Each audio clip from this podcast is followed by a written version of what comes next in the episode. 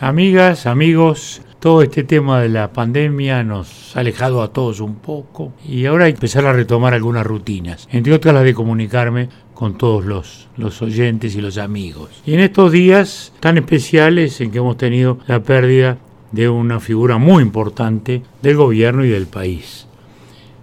Porque Jorge Larañaga, más allá de la amistad que pudiéramos tener y que era mucha, lo relevante es que era un gran ministro del Interior, que había encarado con una enorme pasión ese gran tema. El tema que era la prioridad, porque entendamos, no, los últimos dos, tres, cuatro años, la prioridad del país era seguridad. En la campaña electoral, ¿cuál era el tema dominante?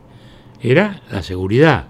La pandemia fue algo inesperado, que nos cayó como del cielo, como un rayo, el 13 de marzo recién instalado el gobierno. Por un lado, porque propició en la LUC artículos fundamentales y que eso es bueno recordarlo y decirlo. La LUC ha sido fundamental para la recuperación de la confianza de la policía en su propia función.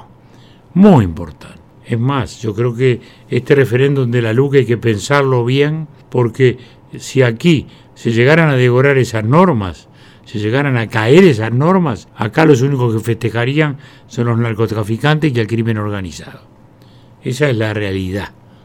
Bueno, entre la ley propiciada en estos artículos por el propio Larrañaga, que por algo había hecho ya la campaña de vivir en paz en su momento, eh, eh, ha sido fundamental. Y luego su gestión, su compromiso, estar presente, respaldar en cada caso, en cada episodio.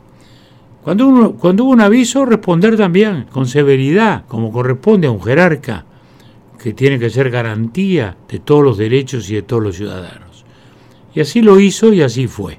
Y eso es lo que hoy realmente deja este enorme vacío, un enorme vacío. En lo personal además, puedo hablar de un amigo, puedo hablar de un dirigente político, nos consultábamos, nos hablábamos, me llamaba por teléfono, acá estoy jefe, me decía con su vozarrón. Este, bueno, uno realmente va a sentir un gran vacío y la política nacional va, a sentir un gran vacío, ni hablar el Partido Nacional, en que era un animador desde hace muchos años, desde la apertura democrática, en que su presencia como intendente, como parlamentario, como candidato presidencial, como líder de un partido, era algo muy relevante. Esto ha impuesto cambios en el gobierno. El presidente eh, tuvo que asumir esta responsabilidad, puso en su lugar a un hombre de su confianza y a un político de vasta experiencia. Luis Alberto Heber era el parlamentario con más años en el Parlamento. Es un hombre con tránsito político, respetado por todos los partidos, con amistades y vínculos en todos los sectores.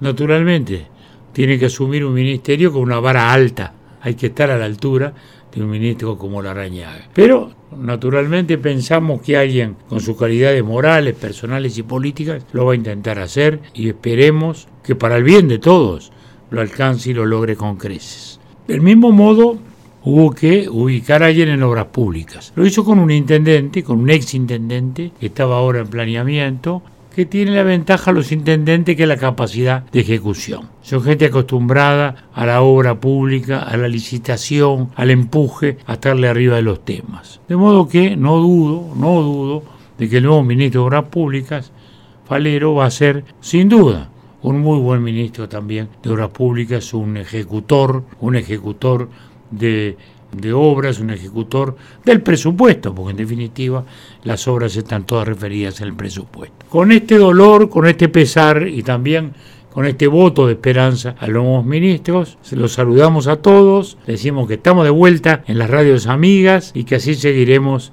semana a semana. Un gran abrazo a todos.